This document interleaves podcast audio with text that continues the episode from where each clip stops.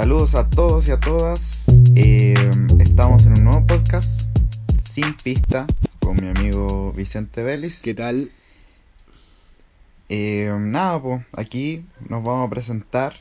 Eh, por favor, tenga los honores de ser el primero en, en descubrir toda esa información que tiene en la cabeza. Muchas gracias, mi rey. Eh, a ver, eh, yo me llamo Vicente, tengo 22.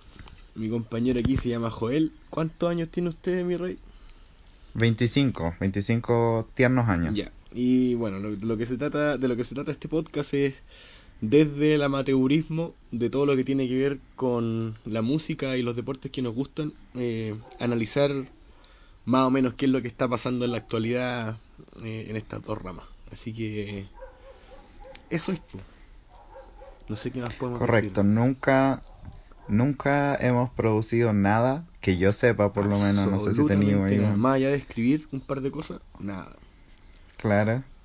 Y eh, tampoco yo, pf, la última vez que pateé un balón fue... O sea, Pero, pero me encanta el fútbol, no sé, eh, eh, es un poco chistoso que nos guste tanto la música y el fútbol, en mi caso a mí el, el- a ti el básquet sí se te da, a mí nunca, claro, pero amamos eso y lo vemos desde una perspectiva lejana, claro. eh, apreciamos todo eso. Entonces, ¿De qué vamos a me hablar gustaría hoy? que la dinámica de estos podcasts eh, girara en torno a, a cierto, cierto juego, para que nos vamos a tomar todo tan en Claro, serio. de eso se trata. Y la, la dinámica de hoy sería, ¿cuáles serían los símiles de los trappers chilenos o de los artistas urbanos chilenos? ¿Cuáles serían sus contrapartes eh, gringas o internacionales, digamos? Claro. Hacer un parangón. Nosotros sabemos que las comparaciones a, a mucha gente le parecen odiosas, pero, pero esto no hay que tomárselo muy en serio. En el fondo son es un símil divertido nomás, pues, para cachar, claro, en qué para están los trappers chilenos comparados con, con los que los que nos guste o no han llevado el movimiento a donde está, pues que son los artistas gringos y canadienses algunos, norteamericanos en el fondo. Claro, alguno que. Sí, y, mm, y también eh, este, este es un juego que yo lo pensé hace un tiempo eh, con, con mi familia y, y en verdad es, es una forma para mí de decir que el movimiento chileno no tiene por qué envidiarle al resto del mundo. Se está moviendo una escena súper fuerte con mucho concierto, mucha música y mucha diversidad dentro del estilo. Entonces, más, más como un, una especie de homenaje, yo diría incluso. Entonces, em, nada más, empecemos nomás con el tema. Yo voy a empezar con uno de mis eh, trappers favoritos de este tema, con el que tengo una, em, una relación desde em, auditor muy particular. Y aquel es eh, el Gianluca. Gianluquita, Y Gianluca. el Gia Luca. Me, me... Claro, el G-Love. A mí Gianluca me encanta eh, musicalmente y también como su parada artística. Lo encuentro un loco súper piola, eh, súper como, como con los pies en la tierra y artísticamente muy, muy desarrollado. Y cuando, cuando estamos pensando esta lista, eh, como que su símil más eh, obvio, por temas de, de lírica y un poco como de pose, es Lil San.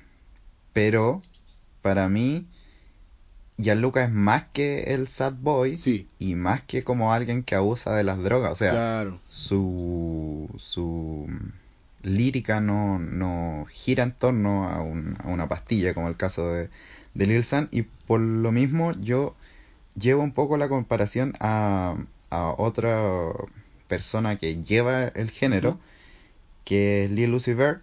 Claro. Como por el. Como por el. Como por su estilo y también por las temáticas que ambos tocan. Yo creo que. Yo personalmente creo que está más pegado a lo que es Lil Uzi que, que a lo que es Lil San. Quizás Lil San eh, es una bola como más estética, diría yo. Como, como la forma en la que él se presenta no necesariamente como artista, pero como persona, ¿cachai? Desde el vestuario, desde los cortes de pelo, ese tipo de cosas, ¿cachai? Claro, como desde Pero la claro, parada. eh, desde la... Claro, pero desde la lírica esta bola como media emo, media, media sensible, así, y, y tocar, y en el fondo... eh, eh, tocar una serie de temas que se escapan igual de, de lo que estamos acostumbrados a escuchar en el género, ¿cachai? Eh, Gianluca no tiene mucho de, de, no sé, de hablar de mujeres, de, de, de plata, ¿cachai? De trago. Su volada lírica va, va por otro lado. Y en ese sentido, claro, yo, yo siento que se parece mucho más a, a Lil Uzi que, que Lil Sun. Sí, yo estoy em, en las mismas eh, como líneas que tú decís. Eh, me pasa, por ejemplo, me impresiona gratamente que Lil Uzi Vert eh, tome tanta inspiración como del punk. Claro, Eh, y, y su polera y todo. El, el otro día Narwhal le regalaba como un, un disco de Rob Zombie y el loco estaba así. fascinado. Quedaba, sí. Y, y sí, en, en ese sentido una parada eh, como que no se engloba en el estereotipo. O sea, eh, no es que Gianluca lo haga, pero recuerdo cuando Uzi se puso como una polera a rayas rosada y que tenía como falda Claro, y fue como impactante para el resto del género eh, que no lo conocía más allá de, de Exo, Exo Life Tour. claro. Y también lo que lo que me gusta del Gianluca es que es un artista muy em, que se enmarca dentro de esta de esta ola que nos viene, no es que sea una nueva ola, pero que viene hace rato con la música independiente chilena. O sea, tú lo ponías al lado de, no sé, por decir algo, en un Alex Banter, y Gianluca tiene esa sensibilidad musical y de hacer un, un trabajo artístico súper serio. Eh, a mí, yo la, la primera vez que lo vi fue, mm, tuve sentimientos encontrados, por eso siento que con el Gianluca tengo una relación eh, que no me había pasado con otro músico, en la que el Gianluca tiene, pero es que un potencial Sí, gigante, estoy de acuerdo. gigante. Y me acuerdo que en, en alguna entrevista haberle leído que como que él partió haciendo esto para él y para los amigos y de repente encontró que le gustó a mucha gente. Claro, Entonces, con show como Lollapalooza me hace saber que en verdad se lo está tomando muy en serio, porque ah, el show que hizo no no fue un show sencillo, fue un show donde se notó como toda la mm, toda la práctica detrás, se tomaron hartos riesgos. ¿cachai? sí. Y fue, fue muy entretenido de ver, incluso a distancia, porque yo ese día no fui. Sí, yo tampoco fui a pero verlo, la vendí. sí, no, pero muy bueno. Eh, Gianluca, también, si nos vamos a lo nacional, para mí eh, la búsqueda de Alex Banter como de temas más que tienen más que ver con él, eh, también tienen que ver con el Gianluca. Y el Gianluca también levantó una sensación muy propia de nuestra generación, que es como los problemas con la salud mental. O sea, claro, y eso es lo que yo iba adelante, ¿cachai? Que, que en el fondo eh, lo que uno espera de repente de esta ola y, y también jugando un poco a la comparación de la que estábamos hablando, que claro, tú en, en toda esta nube de artistas gringos que están en la ola del trap y, y del rap más moderno, digamos, más, más desapegado a lo que fueron los 2000, los 90, eh, a pesar de que tenía algunos artistas que, que sí o sí destacan por sobre el resto, eh, y ni siquiera así hablando de, de artistas como Kendrick Lamar o de J. Cole, ¿cachai? Sino que igual artistas que. artistas como Migos, por ejemplo, que, que se destacan desde su estilo. Igual tenía un grupo de artistas que, que se parecen mucho entre sí, ¿cachai? Eh, que hablan de las mismas cosas, eh, que tocan los mismos temas, que se visten igual, ¿cachai? Entonces, eh, llevando eso a, a esta nube de artistas que tenemos acá en, en el ámbito más nacional, eh, si bien yo no tengo mucho, mucho apego como con la onda del Gianluca y lo estoy descubriendo igual hace poco, si soy sincero, eh, es bacán cachar que, que su volada temática está disparada hacia otras cosas, ¿cachai? Que, que él toma como la decisión consciente y una decisión política igual, como de, de ocupar su arte para hablar de cosas que él sabe que el resto de los artistas de su generación no están hablando, ¿cachai? Entonces, eh, eso eh, en términos de todo lo que engloba a Gianluca como artista es de las cosas que yo eh, más destacaría. Y, y lo otro eh, que me gusta harto, y volviendo a lo que tú decías de, de la bola que tiene como Lil Uzi Vert con el punk, eh, me gusta me gusta esa bola como esa, esa estética que ocupa el Gianluca como para las portadas de sus canciones. Por ejemplo. Claro, súper como inicios del internet. Claro, no, y ahora ponte tú, ahora que sacó Sismo con Pablito Chile, que después vamos a hablar de él, eh, la portada del single es como una polera de black metal, así noruego, ¿cachai? Claro, de claro. los 80, onda. Casi que sale una iglesia quema la, la polera, ¿cachai? Entonces, Sí, eh, eso también eso también me gusta caleta de él. Eh, pero yo siento que eh, tengo que seguir escuchándolo. Tengo que indagar un poco más en lo que es Gianluca. Pero esos, esas cosas que te digo yo eh, eh, son los elementos que, que me gustan caleta de él como artista. Y que siento que es importante valorarlo. Yo creo que cuando Gianluca saque un disco nuevo, va a ser como muy trabajado y muy bacán y se va a ver. Porque lo que tenemos Gianluca es el G-Love, que, que él lo presenta como un mixtape, básicamente.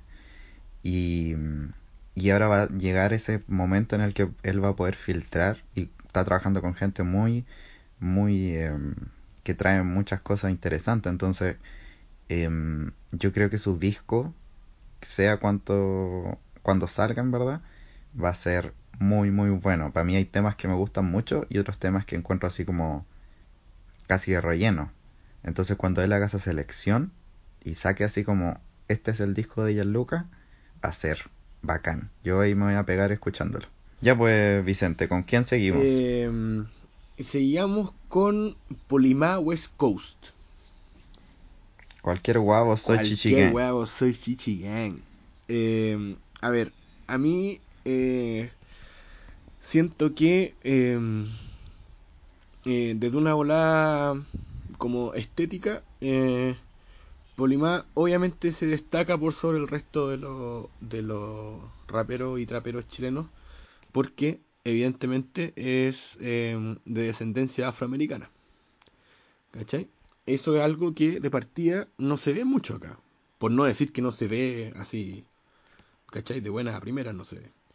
Eh, lo que me gusta harto de, del Polimá es que eh, son dos cosas. Una es que él eh, ha sabido como adueñarse de, mm, de esto del autotune. Hay gente que desde hace un tiempo esta parte le hace como mucha guerra al autotune. Y yo me incluyo en, dentro de esa gente hasta hace un tiempo atrás.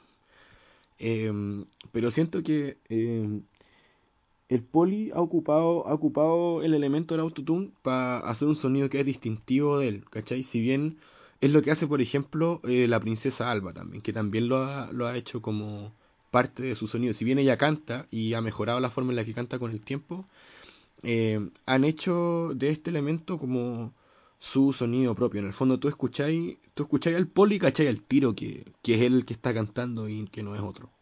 ¿Cachai? Em, eso. Y eh, lo otro que me ha gustado bastante es que él eh, ha sabido mantener la buena onda, él desde su parte por lo menos, con la Soso Crazy Gang y con la Chichi Gang al mismo tiempo. Sí, me gustó que en Sí. su entrevista dice no tengo tiempo para Sí, eso. porque el loco, por ejemplo, me acuerdo que yo no yo no lo vi en el Lollapalooza, no, no llegué temprano y la vendí y no fui, pero después revisando la presentación eh, en YouTube, cuando, cuando salió Pablo y, y fueron a- y se pusieron a cantar My Blood, eh, él dijo así como, claro, la gente empezó a cantar y por el pico los osos y la cuestión, ¿cachai? Entonces él lo único que dijo fue algo así como, bueno, si la gente lo dice, yo no les puedo decir que no. Pero él no lo repitió, ¿cachai? Entonces el loco sabe que eh, parte de su proceso artístico en un principio pasó por apañar a los cabros de la Soso Crazy Gang, ¿cachai? Entonces me gusta que...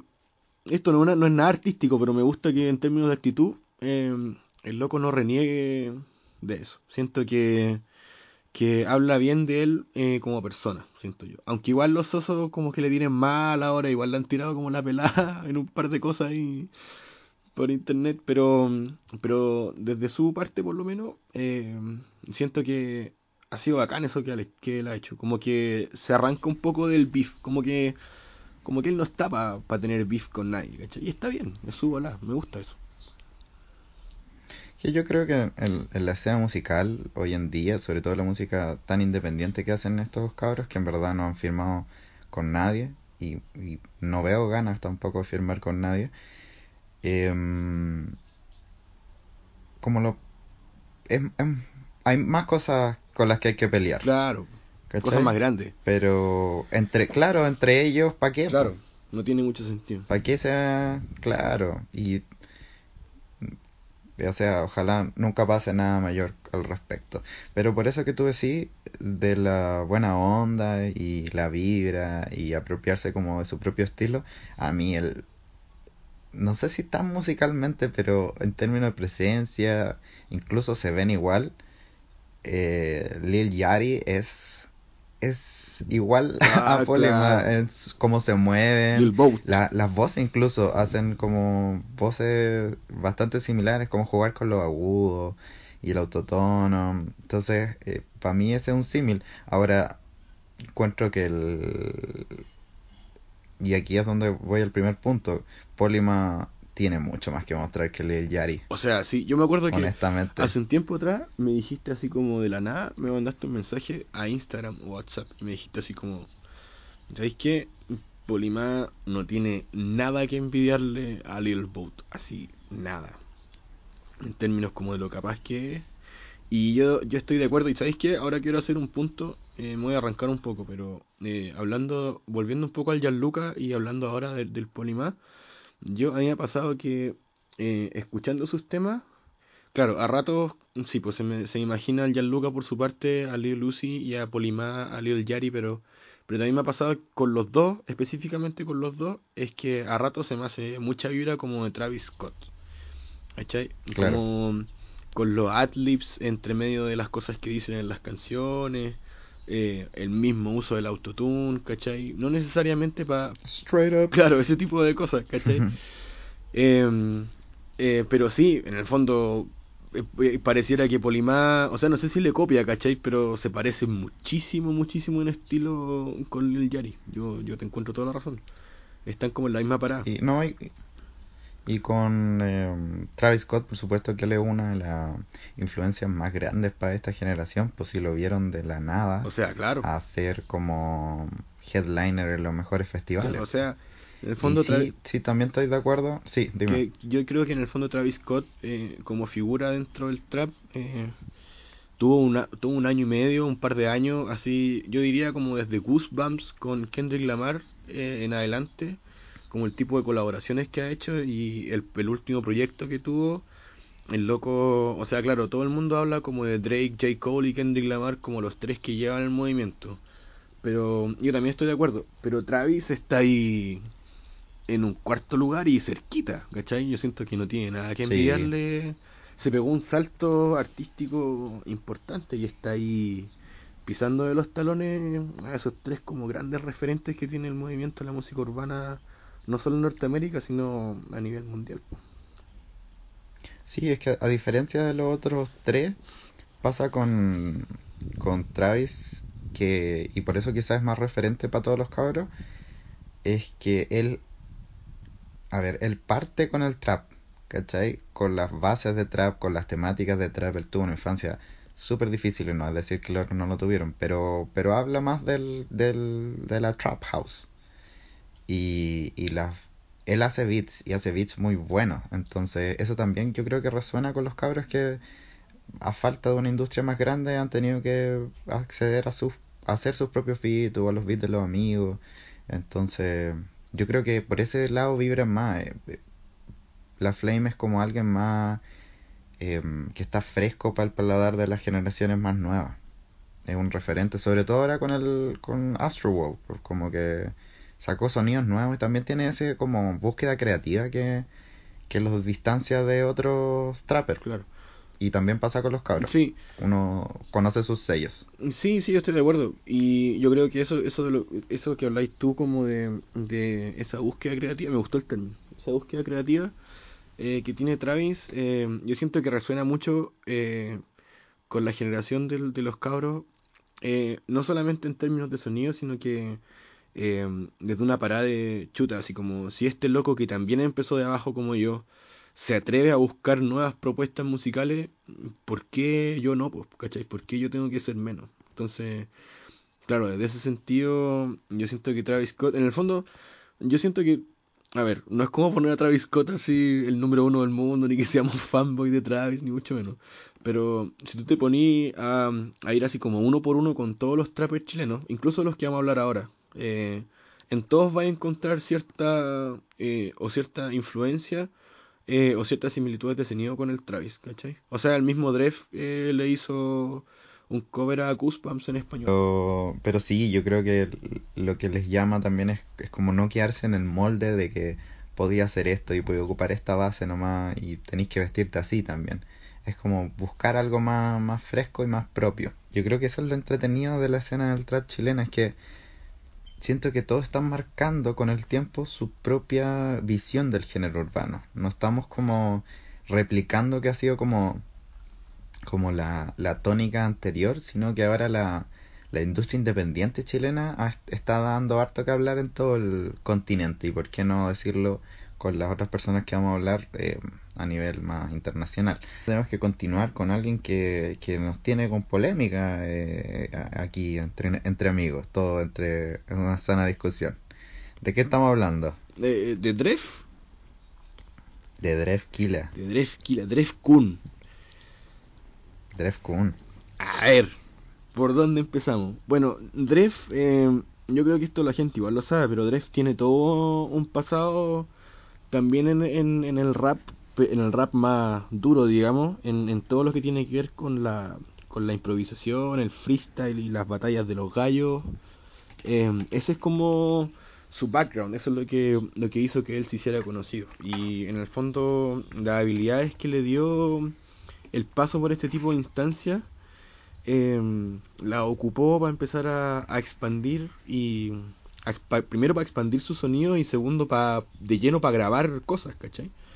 Yo conocí al Tref, eh, ah, tiene que haber sido hace dos años, quizá un poco más. Un amigo mío me mostró un remix que hizo, no, en este momento no me acuerdo la canción, quizás tú, tú me podías ayudar a acordarme, un remix que hizo con un, un rapero argentino que se llama Código. Ah, ya, ¿cómo se llama? Sí, ya, no, tampoco me acuerdo. Eh, bueno, eh, ahí lo escuché y dije así como, ya, bacán tu flow, me gustó. Y después cuando iba escuchando como... Mucho más centrado en el rap, por supuesto. Ese claro, tema. claro, claro. Muchos lados la como el doble tempo y... ¿Cachai? Por esa cuestión a mí me llaman, uh -huh. tiro la atención, entonces... Eh, resoné al tiro con él. Y, ¿cachai? Que musicalmente hablando le tuve mucha buena.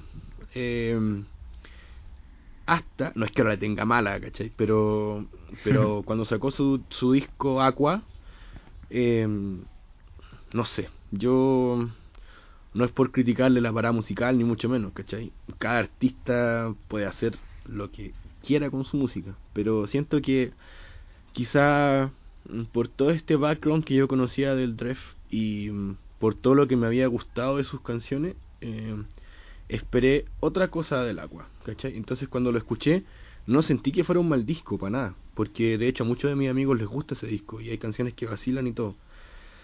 Pero, no sé, a mí no me terminó de convencer, es una opinión sumamente personal, ¿cachai? Eh, de todas formas, yo siento que eso no le quita absolutamente nada a lo que el Dref está haciendo, ¿cachai? El loco está pegando, pero brígido, brígido, brígido. Sí. Yo conocí al, al Dref con sus temas más románticos y yo siento que eso es donde mejor lo hace. De hecho, él tiene un tema que se llama ¿Qué será? que fue un single Yeah. que tiene como unas bases medias como como fan carioca, así como bien chido. Es, es rico el tema Bacán. y, y claro, sus canciones eh, más de amor, que yo creo que es una temática que le queda súper bien por su por su estilo, por su parada, Mm. por lo que representa para los fans, ¿cachai? Es, es como algo que, que llega bien y que tampoco hay mucho en el género, como, como que ya están las canciones de Basil y todo, pero como la canción que es un cabro más joven le pueda dedicar a su polola, es como que no hay tanta demanda de eso. Y en ese sentido, encuentro que él iba bien por ahí. A mí, Agua, de, de plano, es un disco malo. Chuta. Porque, So- no, sí. Sorry, Dref. Y sí, est- no, estaba pensando si decirlo o no, porque, porque igual da lata eh, ¿cómo se llama? Como bardear los, los trabajos de otras personas. Sí, pero es, es, malo desde la parada que, que yo pienso que él puede hacerlo mejor. ¿Cachai? No es, para mí el Dref es muy bueno. Claro. Pero su disco no fue, ¿cachai? Y todos los artistas tienen discos malos. Lo que me pasa es que a él lo firma un sello grande. Entonces él dice, ya voy a hacer un disco que me establezca y que, que pegue fuerte y todo. El, como el sencillo exhibicionista, que ya es un tema, pero suena en la radio, pero no es... A ver, no es lo que yo esperaba. Por, por, eh, solo por eso pienso que es malo. y, y siento que, que le falta esa temática que, que a mí, y me imagino mucha gente, le, le atrae al, a Dref, que es el tema más romántico. Uh -huh y también como un trap bien inteligente. Él tiene como, no sé, estamos tranquilos, un temazo y con ese se rola la palusa y la weá se echaron a perder unos parlantes, fue la media Sí, Pero... como que re... sí, algo así fue como que reventó el sonido así. Sí, entonces él, y, él tiene mucho escenario. Sí, así, se cacha. Es muy bueno, es muy bueno su show.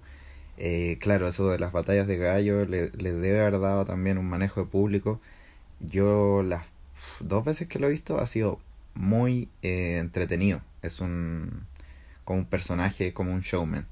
Y por eso para mí eh, él tiene muchos tintes de Drake. De partida en esta lista es el único que está firmado por una disquera grande, por una disquera internacional. Claro.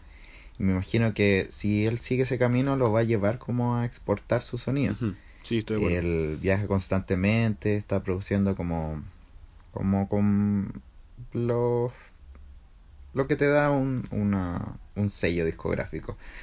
Y, y él también tiene esto, pues tiene como la calle, pero también como lo romántico, que es lo que a mí personalmente me, me atrajo de Drake, pues era un loco que no estaba cantando de lo mismo, era un loco que sabía cantar, cosa que el Dref también Claro. sabe en, en cierto grado, ¿cachai? Que se- me imagino se va a ir puliendo con los años. Eh, y, tiene single R&B, pero también tiene así como el, más duro. Y Aqua para mí no reflejó eso. Por eso dejo la comparación ahí. Pero si, si me presionáis ahora, yo para mí él es como Drake. Sí, sí, estoy de acuerdo. Eh, y siento que, que claro, quizá en Aqua eh, le faltó plasmar esto de lo que estamos hablando, ¿cachai? En el fondo decir, claro, yo soy capaz como de, de cantar estos temas medio romanticones, que podí eh, dedicárselo a, a tu a tu polola, ¿cachai? Qué sé yo, pero también soy capaz de así escupir fuego, ¿cachai?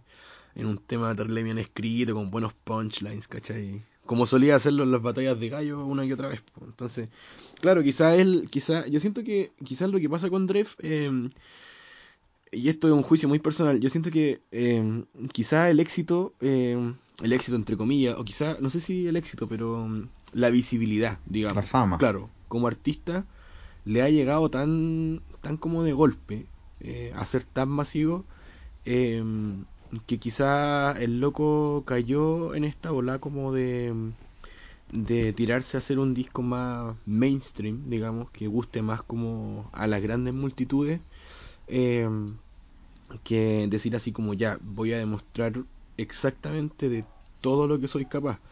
Pero a la vez, Drefe es un loco súper joven, o sea, yo no sé qué edad tiene, de tener 20, 22 años, por ahí. Sí, sí, es que. ¿Cachai? Es jovencito, entonces tampoco es como que lo vamos a crucificar ahora porque a ninguno de los dos nos gustó el disco. O sea, el loco se No, nota que. Y en el fondo eso se, se, se tiene- se nota que tiene mucho que dar. Y eso se nota por las cosas que tú decías. El, el loco en términos de puesta en escena. No sé si de puesta en escena, pero de su desplante en escena. Eh, De su presencia. Claro, el loco claro. está igual disparado con respecto a otros artistas. Yo, eso es lo que siento yo. Eh, pero yo no me caso con la idea de que Dref va a seguir sacando discos malos, ¿cachai? Yo le llevo, le llevo toda la fe No, para nada.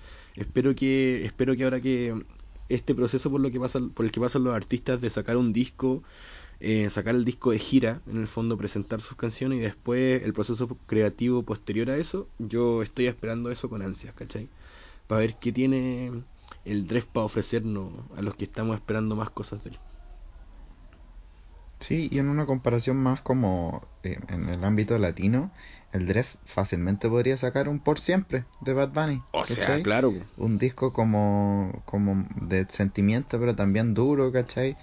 Se me, se me viene a la mente caro en este momento, como que el Dref tiene la posibilidad de hacer esos temas y, y con mucho más argumento lírico. Entonces, si decimos que el disco no nos gustó, o yo que digo que el disco es malo, es porque, porque sabemos que el Dref nos va a entregar mucho más. Entonces, no porque este di- disco haya sido malo, yo digo al contrario, digo que él es muy bueno. Ahora vamos con otro personaje, con el que tú tienes una anécdota muy que encuentro muy entretenida. Con Paloma Mami. Paloma Mami. A ver. Eh, dis- ¿Dispara usted o disparo yo? Por favor, cuéntanos. Eh, a ver, yo a la Paloma. eh, de verdad, cuando fui al Lola. eh, O sea, en el fondo no hay mucho que cachar de la Paloma. Más allá como de su background en rojo y. Que en el fondo alguien la agarró y cachó que era muy talentosa y decidió ofrecerle grabar una canción y el resto de historia. O sea, la, esta mina eh, reventó todas las listas de popularidad de canciones. eh, yo creo que eso tiene mucho que ver, eh, más allá de, de cómo ella se ve y cómo ella eh, se presenta como producto musical, eh, tiene que ver también con que, ¿para qué vamos a andar con cuestiones? Si ella es muy talentosa, ¿cachai? Y ella Muy. tiene mucho, mucho talento. Bueno, la anécdota es, yo estaba muy en mi bola viendo a, a Post Malone, a Posty en Lollapalooza y eh, estaba pegado a la zona a la zona donde ponen como las mesas de audio. Y me empiezo a dar cuenta que eh, la gente daba vuelta su cabeza al lado mío, como que miraban mucho para atrás y yo así, ya, qué hola. Y se me ocurre a mí girar la cabeza y ahí está la paloma, po. está la paloma con, con su hermana, Sofía creo que se llama su hermana, que Sí. hay que decir que es la maquilladora, creo. Bueno, la paloma tiene toda esta ola como de mantener a su familia muy cerca de lo que es su carrera musical, que a mí personalmente me gusta. Eh, como que su tía es su manager, su hermana la maquilla, ¿cachai? Bacán. Eh, y todas, yo así como, oh, la paloma, que como, ¿cómo es el término en inglés? Como starstruck, así que Claro, como... Claro, mm, que para la cagá, po. Y mm, en un momento como que nos cruzamos miradas y yo le hice ese gesto así como cuando uno alaba como a los reyes y a las Mm. reinas. Y la mina como que sonrió. Y así, oh, brígido. Fue bacán. Pero, ¿sabéis qué? Eh, yo, llevando esta anécdota a lo que, a lo que nos convoca en el fondo, yo siento que mm, esto que, que ella hizo de ponerse en ese sector de la mesa de sonido que se puede ocupar como VIP si ella quiere, pero no es lo que, lo que la producción de La Palusa permite, digamos, eh, habla también de que ella todavía está en una parada, siento yo, como de que todavía no asimila lo que le está pasando, ¿cachai? En el fondo ella, ella quería ver el concierto de Post Malone, ¿cachai? No se pasó ninguna película, no se la dio de diva, ni mucho menos, ¿cachai? Y mm, yo siento que desde ese punto de vista eh, eso habla muy bien de ella. Eh, como persona, o sea, una niña chica, tiene 19 años, ¿cachai? Eh, Mm. Y como artista también, pues, ¿cachai? Que, que es una persona a la que todavía eh, no se le sube el humo a la cabeza y que no ocupó como su calidad de artista en la palusa como para ir a ver así a Post Malone eh, en el backstage, pues, ¿cachai? Ella estaba ahí, mm. claro, detrás de una reja y todo, pero estaba al lado de toda la gente, pues, ¿cachai? Eso. Em, Sí, eh, yo comparto mucho, ella es muy muy talentosa eh, y tiene, eh, me encanta como que ella haya, que a ella le, le- le haya gustado cantar y todo y de repente dice así como con su hermana, oye, deberíamos hablar con tal persona y ahí hablan con Rimas de Balcón si no, si no recuerdo y ellos le empiezan a tirar bases y como que no le gustaba ninguna y eligió una así como ya, como porque ya lleva mucho rato ahí y ahí es como una de las canciones más escuchadas de Spotify, es como que la rompió. Claro. Y firma con no no recuerdo Creo la que es disquera con la que firmó, pero Creo que Sony. Puedo estar Sí, equivocado, pero- pero creo que es Sony. y está ¿cómo se llama? y está trabajando con, no sé, por Luyan vino a la Palusa, a pesar de que puta, puro huevearon ahí. Eso también habla como de, de su juventud artística. está como en pañales artísticamente eh, todavía. Sí, pues, o sea, bacán que ella se haya presentado con tres temas, pero eso, a mí me encantaría como cuando ella saque una placa y empiece a hacer tour, me encantaría ir a verla a un Movistar Arena y se va a llenar, sí, O sea, oh. a ver, en el Oda Palusa, por, por términos como de logística y también por lo que significa ella para la gente, quedó la cagá. O sea, quedó la cagá. Estaba lleno, lleno, lleno de gente en un escenario que, claro, como es ella y como tiene tres canciones, eh, la producción pensó, claro, este escenario es, justo y suficiente, ¿cachai? Pero no fue así. En el fondo, eh, la gente está, no sé si obsesionada es la palabra, pero está muy encantada eh, con lo que ella tiene para ofrecer como artista, ¿cachai? Y mm, volviendo a esto de como el parangón con, con algún símil en, en la escena norteamericana, a ver, a mí no se me... porque no la vamos a comparar con hombre, no se puede. Eh, pero compararla con alguna artista femenina, a mí que tenga como este nivel de fama, de éxito tan chica y tan repentino, no se me ocurre. Cardi B quizás, pero pero la Cardi mm. es alguien que venía como buscando su entrada en la música por muchos años, ¿cachai? Ella tuvo un paso por un reality, ella fue stripper, ¿cachai? Y anduvo mucho tiempo así como golpeando puertas y recibiendo portazos en la cara. En lo que sí se parecen es como en lo repentino de su éxito, donde la Cardi B sacó, sacó un tema copiándole el flow a, a Kodak Black, Kodak, Kodak Black, Kodak Yellow, ¿cómo se llama el loco? Sí. Sí, el, el tema se llama Bodak claro, Y claro, copiándole el flow a Kodak y, y la rompió, pues, ¿cachai? Pero en el fondo no sé, la Paloma tiene 19 años, ¿cachai? Estuvo, ¿cuánto? Dos, tres meses en rojo y en ocho meses, en un, en un, en un periodo de ocho meses, o sea, está, no, no para de subir, ¿cachai? Entonces en ese sentido yo no sé si hay alguien que, que le haga parangón. Em, y esto es lo último que voy a decir, en el fondo que eso habla también em, de de lo que de, de dónde está la industria chilena, po, ¿cachai? En el fondo que tenemos artistas como La Paloma que si te ponías a pensar como que no se te ocurre nadie que haya hecho lo que ella ha hecho o lo que a ella le ha pasado en tan poco tiempo, ¿cachai?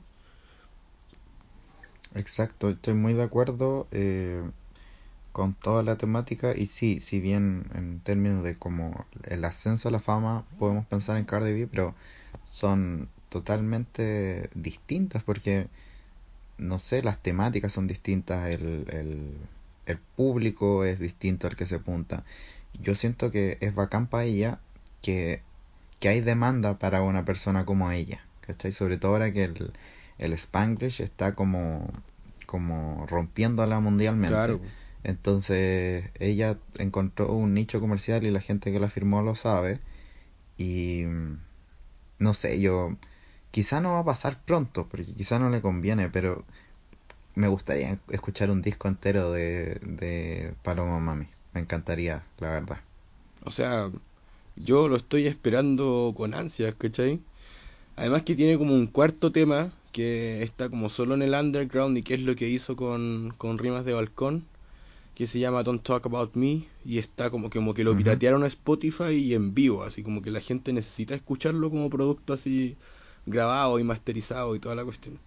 Pero me pasa lo mismo, o sea, yo, yo siento que cuando la paloma empieza a producir, eh, eh, a, realizar productos más completos, digamos, más allá de singles, eh, va a pasar un poco lo que pasó con Bad Bunny, ¿cachai? Onda Bad Bunny era, era parte de This Music que, que lo empujaba como a sacar solamente single tras single y cuando él tuvo la capacidad de despegarse un poco de Hear This Music, que, que es DJ Luyani Mambo Kings en el fondo, eh, sacó un, un discazo, ¿cachai? O sea, ese disco, el disco Bad Bunny tiene así desde, desde dembow, trap, reggaetón, hasta así su rock, su pop rock sintético de los 80, ¿cachai? En otra noche en Miami, el loco sacó un discazo, entonces claro eh, si bien la paloma ya está firmada por una disquera, eh, yo siento que cuando ella sea capaz de, de sacar un disco, o sea,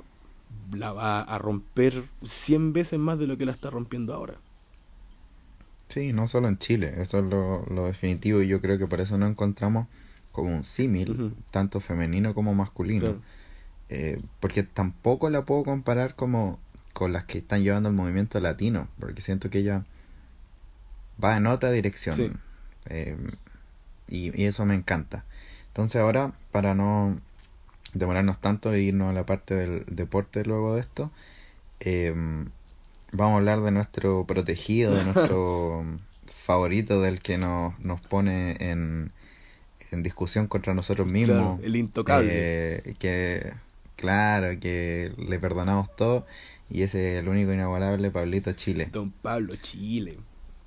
Don Pablo Chile. Y, y este, yo creo que esto fue lo que me motivó a decir así como, ya, grabemos este podcast, porque empecé a pensar, ya que me gustaría este tema, pero no, esto es lo que quería decir, que para mí, eh, Pablo Chile es el Kendrick Lamar de Chile. Y antes de que se abalancen sobre mí, necesito explicar por qué. Dale.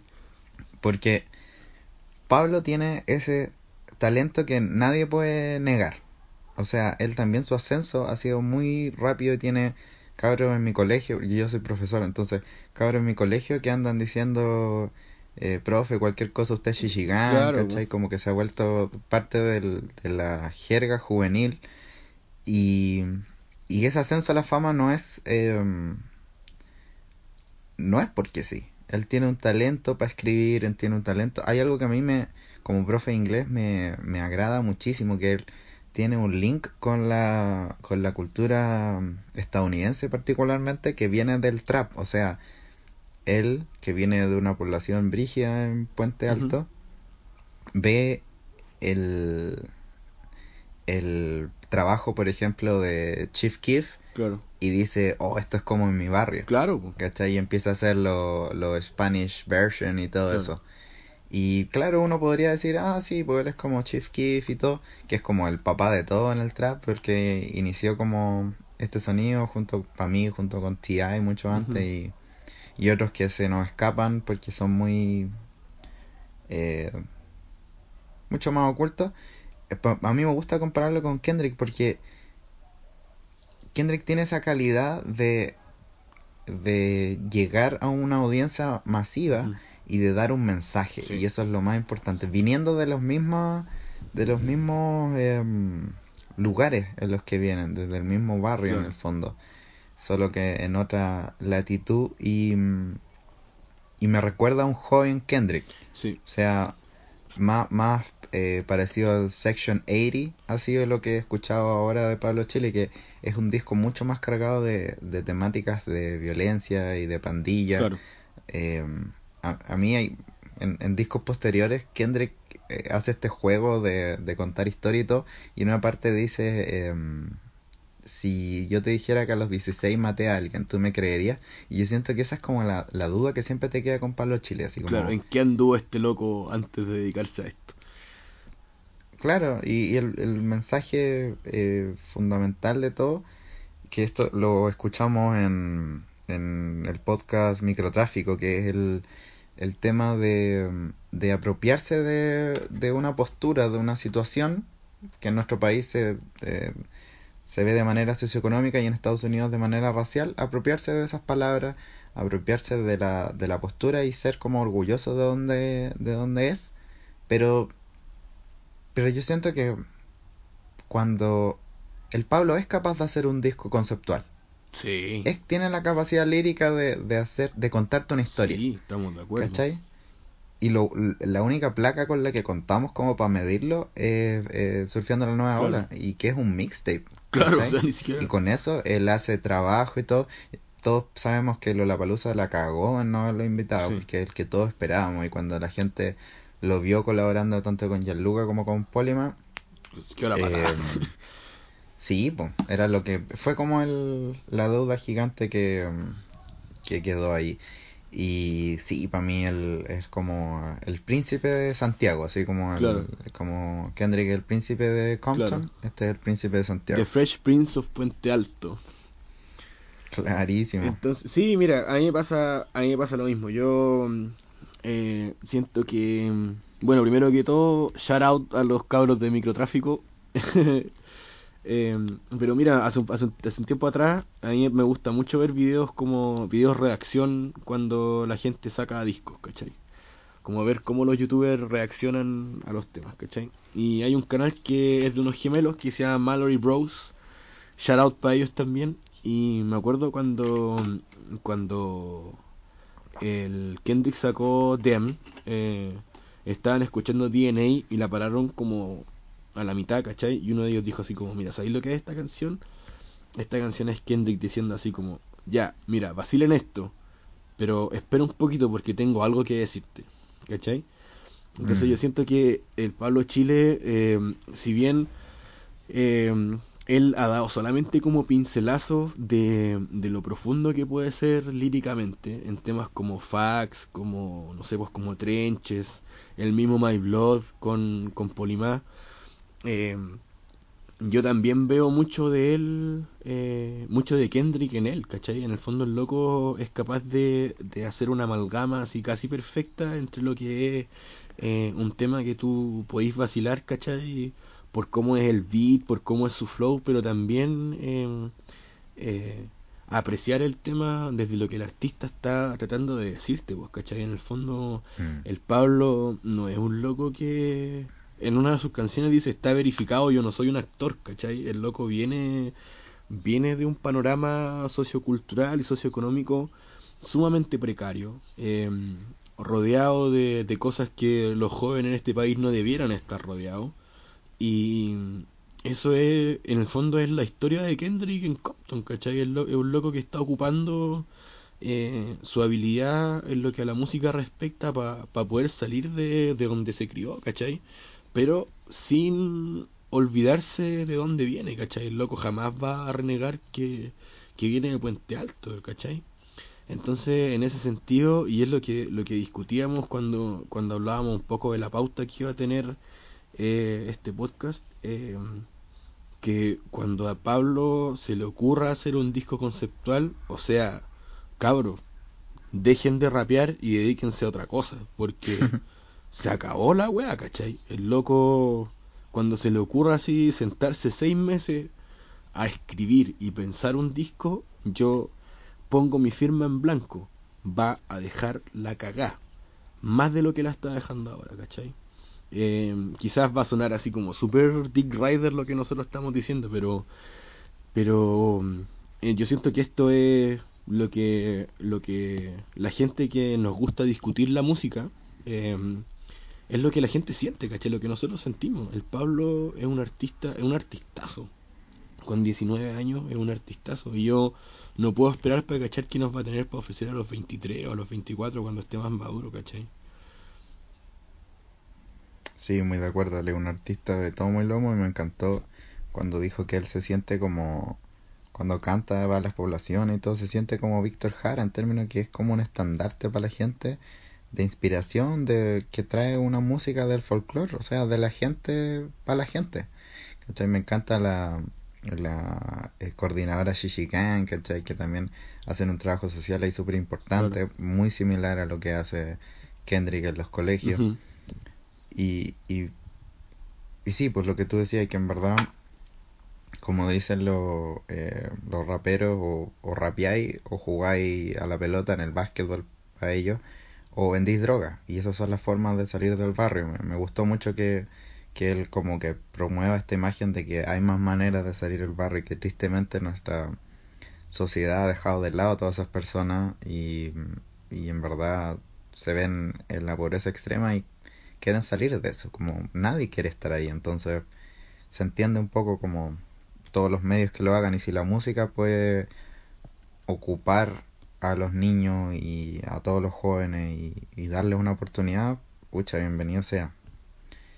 Entonces, sí, para mí él es, como el... Pero, a ver, él, está produciendo un disco ahora, supongo, o está produciendo música, em, con una eminencia del trap, pero yo creo que el, disco más armado, más em, como un disco conceptual, como hemos dicho, va a venir con los años. Claro. Como él, él tiene esa chispa que nos encanta tanto y yo creo que va a seguir en esa misma línea hasta que un día diga, no, yo tengo un mensaje para darle, no es que ahora no lo tenga, pero yo tengo que decir algo con este disco entero. tengo que hacer una película, tengo que pintarles un cuadro. Claro. Y cuando eso haga, como tú decís, it's over for you. Así como... En verdad con eso. Claro. Ya. Con eso eh, cerramos la parte musical de esto. Llevamos casi una hora, así que vamos a dar una pincelada breve por primero por el de Rey, algo por lo que nosotros vibramos. El Fuchibol. Eh, el Fuchibol esta semana se acaban de cerrar las eh, partido de ida de las semi de la Champions. Eh, teníamos nuestras predicciones, pero a ver, el, partido del Ajax y el Tottenham fue bastante eh, era predecible. El Ajax viene jugando súper bien, eh, un fútbol hermoso. Ten Hag lo pinta perfecto y que tiene unas piezas de ajedrez ahí maravillosas que, van a migrar. Sí, no, y van a migrar y, o sea, bacán. Y son y la historia, pues la plantilla más eh, menos como cara. Claro. De todo vienen desde las cuales vienen así y son como realmente el, underdog. El claro, absolutamente. Y el Tottenham no se supo parar nomás, No se supo parar, no tuvo argumento, a pesar de que Llorente tuvo un partido bueno. Dele Alli desapareció. Sí. Eh, Eriksen no, no supo nada que hacer. Yo siento que, a ver, Son vuelve al, segundo partido. Por ahí puede haber algo, por ahí puede haber un gol. Son está dulcecito. Pero no sé, yo te doy firmado que pasa el sí, Ajax. y, y el partido del Liverpool, pucha, a mí me dio mucha pena mucha pena. Tú sabes que... Sentimientos encontrados, hay que decirlo. Absolutamente. Porque, claro, yo siento que el Liverpool... El Liverpool es como... Es como... Ese compañero del curso que... Con el que no eres tan cercano, pero te cae bacán igual. ¿Cachai? Entonces, claro, le tenéis Claro, uno quiere que uno quiere que le vaya bien, pues todo el tiempo. Jueguen ahí chilenos o no, ¿cachai? Eh, y claro, eh, además que ya se quedaron con las ganas en la Champions pasada, porque claro, el Real todavía tenía a Cristiano Ronaldo y lamentablemente les pasaron por encima. Pero pero a mí me pasa que tengo sentimientos encontrados porque claro, quería que el Liverpool hiciera una buena primera un buen primer partido eh, para poder encaminar el paso a la final, pero en el Barcelona está el Rey Arturo. Entonces yo que me carga el Barcelona, y lo digo ahora, me da lo mismo, me carga el Barcelona, yo ahora igual quiero que, que Vidal sea campeón de la Champions. Eso lo va a dejar a él em, ya en el tope de la conversación, eh, creo yo, de quién es el mejor futbolista chileno de todos los tiempos. Eh, si él... No, ahí se acaba, se acaba, porque, a ver, sí, hay, hay mucha gente, yo me incluyo, que nos encanta Liga Figueroa. Y, a mi papá me lo mostró y, todo lo que te hablan todo, es como mitológico a esta altura. Y en verdad era, o sea, Beckenbauer decía, no, él es mi favorito, ¿cachai? Salía balón de oro cuando jugaban todos los brasileños buenos en la Liga Brasil. Entonces, eh, está eso, pero, a ver, ya tiene los ocho títulos seguidos, un galardón más que es la Champions, que es lo, lo más grande que puedes ganar con un club. Eh, se acaba. O sea, ya no podí. Sí, hay gente que dice, bueno, quizá cayó en los equipos correctos y todo, pero para que los equipos te quieran tenéis que ser. hay que echarle. hay que darle. Pero sí, pucha, yo he estado siguiendo la temporada del Liverpool porque me encantan no solo los equipos de club, pero los equipos que juegan fútbol ofensivo y que y que no la tienen por tenerla, sino que van con todo arriba y eso significa que no sé, si te hacen goles, te hacen goles, pero tú tenés que hacer más. Claro. Pero, pucha, sí.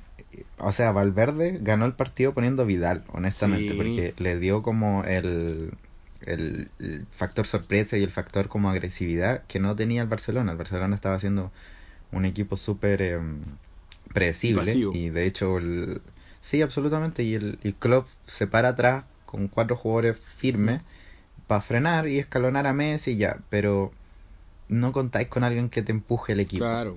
Y, y ahí, pucha, Firmino no estaba bien físicamente. Yo siento que también hubiera sido distinto. Mm. Eh, pero nada, a ver, a mí me hubiera gustado que el, que el resultado fuera menos abultado. Claro, su 2-1. Que el, el segundo, sí, el segundo gol eh, fue de, de suerte, digamos, fue una serie de rebotes en el fondo. Y el tercer gol es, es Messi, po, ¿qué vaya a hacer? Claro.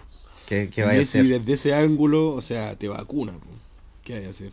Y no, y finalmente el y el Liverpool no pudo marcar, po. si tuvieron, tuvieron hartas, pero No no, le echaron no a pudieron marcar. Ahora, no, ahora yo te firmo por lo que queráis que el Liverpool en Anfield va a ganar, Sí. va a ganar sí o sí, claro. No sabemos por cuánto. porque no, es, es muy grande, pero exactamente no sé cuántos goles van a ser capaces de hacer. Yo creo que va a tener escuadra mm, completa. A mí me gustaría ver más a Trent Alexander Arnold en vez de Joe Gómez. Porque mm, tenéis que salir a hacer goles nomás. Y con un lateral más ofensivo. Porque, o sea, si, se- si el Barcelona te hace uno, ya perdiste. Claro. Pero tenéis que hacer más goles nomás. Sí, pues tenéis que ir a matar, así. Pero, ujú, a matar. A matar. a matar con V. Siempre me llama la atención eso. Yo soy el avatar, pero con V y avatar. si ya es con V, no lo ¿Qué entiendo. wea, Pablo? No lo entiendo. Yo pensé que decía que quería decir con M, así como a matar, Claro. que es lo que dice después. Pero sí, a mí. Y, y lo otro que tú decís que se han quedado con las ganas y ahora también con la liga. El lunes juega el City con el Leicester. Y a mí me encantaría que Jamie Vardy, que le encanta hacerle goles a los grandes, weón, lo gane. sí, lo así, gane. a, a los 90, Porque- 1-0. Una vez tiene así. Claro, medio ceros. Porque el, el hincha del Liverpool eh, prefiere ganar la liga. O Prefiere sea, ganar la liga que ganar la Champions. Son muchos, muchos Demasiado. años sin... Entonces... eh, eso pues es doblemente difícil en una temporada que hiciste más de 90 puntos, que llegaste a semis de nuevo después de haber estado en una final. eh, mm, no llevarte la no llevarte nada para Irse casa pelado. es Horrible. es difícil, súper Claro. difícil. Em, escuchaba a Moe diciendo que no le parece que, que con todo lo que ha perdido Klopp en el fondo, que no van a ser campeones, que él dice que no lo van a dar vuelta, eh, todos los, los dueños del Liverpool en el fondo, LeBron mediante, ah, ¿verdad, po? eh, ¿Verdad? le, le prestan ropa. Y obvio, pues, weón, si tiene el- uno de los mejores Liverpool, ¿qué le vaya a hacer si tenía un Barcelona que está jugando así? ¿Qué le vaya a hacer si tenía un City ganando todos sus partidos? O sea, es increíble. Claro, no, y yo creo que al final pasa, pasa con, con directores técnicos como, como Klopp, como Bielsa también, que en el fondo cuando los equipos se atreven a comprarlo, eh, obviamente tomando en cuenta la diferencia de los equipos para los que ha dirigido Bielsa y Klopp. Pero mm, cuando los equipos lo eligen, compran más como la idea que trae el director técnico más que los resultados asegurados. ¿Cachai? En el fondo, yo siento que Klopp, no sé si será como discípulo de Bielsa, como les dicen como a este grupo de test que tienen a Bielsa en un pedestal. Eh, pero sí siento que se parece mucho en esto como de venir eh, a reformar los equipos desde una parada, como desde cómo se plantean para con los partidos que les toca jugar, pues, ¿cachai? Entonces, claro, pues si tiene al Liverpool ahí, puede que no gane, ¿cachai? Puede que pase eso. Pero en el fondo el loco ya los llevó a donde están, pues si los llevó el año pasado a la final y este año a la semi, ¿qué te hace pensar a ti o a mí que, que el otro año no va a ser capaz de llegarlo a la semi o a la final de nuevo, ¿cachai? El loco es un director técnico que juega muy al ataque, eh, que, que es como, tiene mucho este, esta cuestión que tiene el Cholo Simeone de, de jugar como con huevos, ¿cachai? De lo que no te da tu cuerpo, que lo hagan los huevos, ¿cachai? Y esa cuestión los equipos los contagia, po, ¿cachai? Entonces, claro, en ese sentido, yo creo que, claro, que al final los equipos compran más esa parada que nadie te puede ofrecer resultados garantizados, nadie. Onda, mira, mira la U, por ejemplo, ¿cachai? Que tiene un plantelazo y que no tiene un mal de té y puta, ahí está, ¿cachai? Sí, pues último. Y, o el Paris Saint Germain, porque compraron los jugadores más caros, pusieron a, un buen técnico, o sea, no un buen técnico, no de mi gusto, era un técnico galardonado, con buenas credenciales. Y nada, pues, se quedaron con la Liga de Francia, que es como, ni siquiera está en discusión que la deberían haber ganado. Se fueron de la Champions, perdieron la Copa de Francia, perdieron la Copa de la Liga, todo, pues. Qué felicidad que pierdan esos sí, equipos, sí. la cagó que sí, la cagó Y- que sí. Uno se le era para callado cuando pasan esas cosas. Claro. El otro mérito de Klopp es que todo lo que ha comprado ha sido bueno, po. Claro, o sea, Sí, tiene un ojo es, para los eh, refuerzos, pero impresionante. La cagó, la cagó. Y le pasaron la plata, por ejemplo, para comprar a Alison Becker, el arquero más caro de- del mundo en su momento. Le pasaron la plata para comprar a Virgil van Dijk, el defensa más caro. Bueno, yo estoy enamorado de Virgil van Dijk, así, perdón, perdón a la Javi y a mi pololo, pero es que ese cabro es, es muy Es bueno, weón. weón. Es... A mí me gustaría que en algún momento, quizá, no sé si esta temporada, por cómo se estaban dando las cosas, pero ya ganó mejor jugador de la Premier según sus compañeros de liga. ¿Por qué no en algún momento ganaron un balón Un de oro? baloncito de ganó oro. Luka Cuan- Modric. Cuando Messi y Cristiano empiecen a envejecer y él esté en la flor de Claro, la vida, ¿por qué no? Bueno, él tiene, él tiene 26. Así Ah, que yo pensé que era más joven. Dos, no, no. En las próximas dos em, temporadas es como top, siento yo, para los centrales. Sí. Como 27-28 es ideal. Y en verdad él ya encontró un equipo que... O sea, todos los hinchas del Liverpool eh, lo encuentran el mejor jugador del mundo. Claro. Entonces, y en verdad es- en este momento es el mejor defensor del Sí, mundo. sin lugar a dudas. Sí. Entonces, eso, en, en términos aquí para como última temática, hablemos un poco de NBA. NBA, mi deporte rey. Ah. Em, Claro.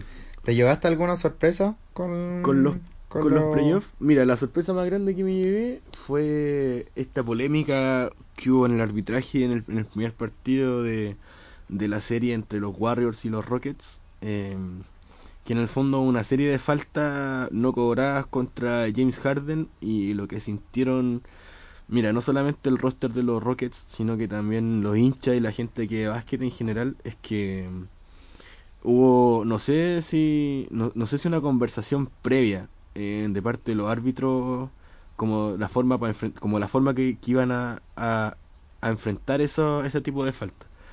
Pero se vio como intencionado, onda que parece que todos los árbitros que estaban en la cancha dijeron así como, mi día esas faltas a Harden no las vamos a cobrar. Y yo sinceramente, aunque igual eh, tómense esto como una opinión absolutamente parcial porque me caen horribles los Warriors, eh, yo siento que ese partido por lo menos eh, lo ganaron los árbitros, ¿cachai? Y, y es fome, yo siento que es fome porque porque es lo que pasa en el fútbol cuando le regalan partidos a equipos con el, como el Barcelona o el Real Madrid, ¿cachai? Porque en el fondo los Warriors, Claro. o sea, hasta la banca que tienen los Warriors le hace la pelea a cualquier equipo de la NBA, ¿cachai? Entonces, eh, uno desde afuera dice, puta, a estos locos no le hace falta ayuda a los árbitros para ganar un partido, o no debiera hacerles falta, ¿cachai? Eh, y además en el segundo partido a Harden le hicieron una falta horrible y quedó con un derrame en uno de sus ojos, pero así Sí, pues el dedo en el ojo. asqueroso, ¿cachai? Esa fue la sorpresa más grande. Yo pensé que eh, ese tipo, bueno, uno, uno de iluso igual, pues yo pensé que ese tipo de cosas en la NBA ya no pasaban más allá de un cobro mal hecho, qué sé yo, pero fueron por lo menos, yo conté como cuatro o cinco faltas así groseras, ¿cachai? Como que le, invadieron el espacio de tiro a Harden y Harden cayó encima del cuerpo del defensor, ¿cachai? Que eso es culpa del defensor y las faltas no se las cobraron y no se las cobraron ¿cachai? No, sí, y, y viene desde un punto en que, en que si te remontáis a la temporada regular, claro que a Harden de repente le cobran faltas que él se arma, pero sobre todo en los playoffs eh, fue muy evidente Claro. finalmente. Y ahora la, claro, la llave va 2-0, se pone complicado, eh, Empezó a remontar. pero bueno, a mí como, como hincha muy eh, imparcial que soy, eh, Me está encantando la llave de lo de Filadelfia contra Toronto. El primer partido estuvo Una caldera. fue una paliza. Sí. No, fue una paliza el primero y el segundo fue ese sí que fue una caldera, así como toda la superestrella ahí mirando lo- los famosos de la- y, y un partido que en verdad se peleó hasta el último momento. Sí, Y en verdad eso pasa en los playoffs buenos. claro. Ahora la serie acaba de terminar el partido hace un ratito y mm, ganaron 116 a 95 ¿Quién es? los, los 76ers en Filadelfia. Todos uno van. 2-1 van. Entonces igual sí, pero tú sabes, pues se espera que ganen en casa. Sí, pues voy. Y el otro, la otra llave que espero para mañana ver es eh, Milwaukee contra, Boston. Oh, esa serie. Yo puse súper cuando dibujamos nuestros brackets de NBA, yo puse a los Bucks muy arriba. Y en verdad es porque me han encantado los partidos, no he visto tantos partidos, pero los que le he visto me encanta lo que hacen. Y tienen hartas figuras que encuentro entretenidas y juegan bonito. Sí, no, y además que en el fondo eh, eh, ha sabido ocupar su espacio no solamente como el rostro del equipo, sino que como una, una de, lo- de los jugadores que está llamado a ser como el heredero eh, de LeBron en términos de ser como la cara de la liga cuando, cuando LeBron se retire, pues, ¿cachai? Entre ellos KD y Kyrie y otros, pues. pero, o sea, Giannis es es, no sé, un invento de la naturaleza. El loco es así, un base de dos metros y tanto y con unos brazos que le llegan hasta los tobillos. ¿cachai? Es una bestia. Y sí, yo igual le tengo cariño a Boston porque porque está Kyrie y Kyrie siempre va a ser mi jugador favorito. A pesar de que se haya ido los Cavs. Em, pero sí, o sea, yo siento que colectivamente quizás Boston tiene más que mostrar que los Milwaukee, pero tiene que ver con que Milwaukee, no en términos de edad, pero en términos como de grupo, eh, son un equipo muy nuevo, que en el fondo viene a tomar, No, en términos de franquicia claro, y también. que viene a tomar eh, puestos importantes en playoff y en las clasificaciones a playoff. Ahora que LeBron no está, pues, ¿cachai? O sea, LeBron siempre fue la bestia negra de la conferencia en la que jugaba y ahora que está en el oeste, que estaba porque ya no clasificó, eh, estos equipos han sabido como que se quitaron un obstáculo encima y tienen que enfocarse más directamente en las llaves, más allá de pensar así como chucha, si nos toca con LeBron, ¿qué hacemos? ¿cachai? Eh, Mm. Pero yo siento que, mira, yo el otro día conversaba con un amigo y a Milwaukee le falta una estrella, una sola estrella, no sé en qué posición, quizá un base, así, un base bacán como para romperla más de lo que la están rompiendo en la NBA hoy día. ¿Y y quién pensáis que podría ser ese nombre? ¿Se te viene alguien? Así, así a la rápida, un Kemba Walker quizás. Eh, Ya, ese, ese estilo de jugadores. sí, sí, un Kemba, porque yo siento que otros jugadores, mira, como Kyrie, no sé si se vaya y si se va, no va a ir a Milwaukee, ¿cachai? El loco está... Yo siento que está en un proyecto como más personal que colectivo para ganar anillos, ¿cachai? El loco ya ganó un anillo y fue un anillo así épico. Eh, y otros jugadores como Damian Lillard, por ejemplo, que son locos muy, muy secos en lo que hacen, son este perfil de jugador que tú cachai que va a ser extremadamente difícil, por no decir imposible, que se vayan de su equipo. En su equipo son la figura, entonces irse. Claro, es, es como poner en ejemplo, riesgo... lo que hizo Kevin Durant. po. Claro, claro, es como poner en riesgo ese estatus de, de jugador estrella. po. Pero claro, un jugador con el perfil, o sea, Kemba Walker ya es el, el, el anotador histórico de Charlotte, ¿cachai? Entonces la está puro vendiendo ahí, pues tiene que irse un equipo que de Sí. verdad pelee un, un, un puesto en playoff, ¿cachai? Y que tenga la oportunidad de, de hacer una, una championship run importante, pues, ¿cachai? Yo creo que un jugador como el perfil de Kemba Walker, eh, yo siento que, que cabría bien en, los en los Bucks. Cerremos en, en esa nota y, y la próxima semana comentamos los siguientes partidos y la vuelta a la Champions Sí, también. pues vamos a cachar y algún qué sucede. sí, y otro, otro temita musical que vamos a cocinar durante la Ahí semana. cachamos que se teje. Ya pues, hasta la próxima entonces. Nos vemos. Chao. chao.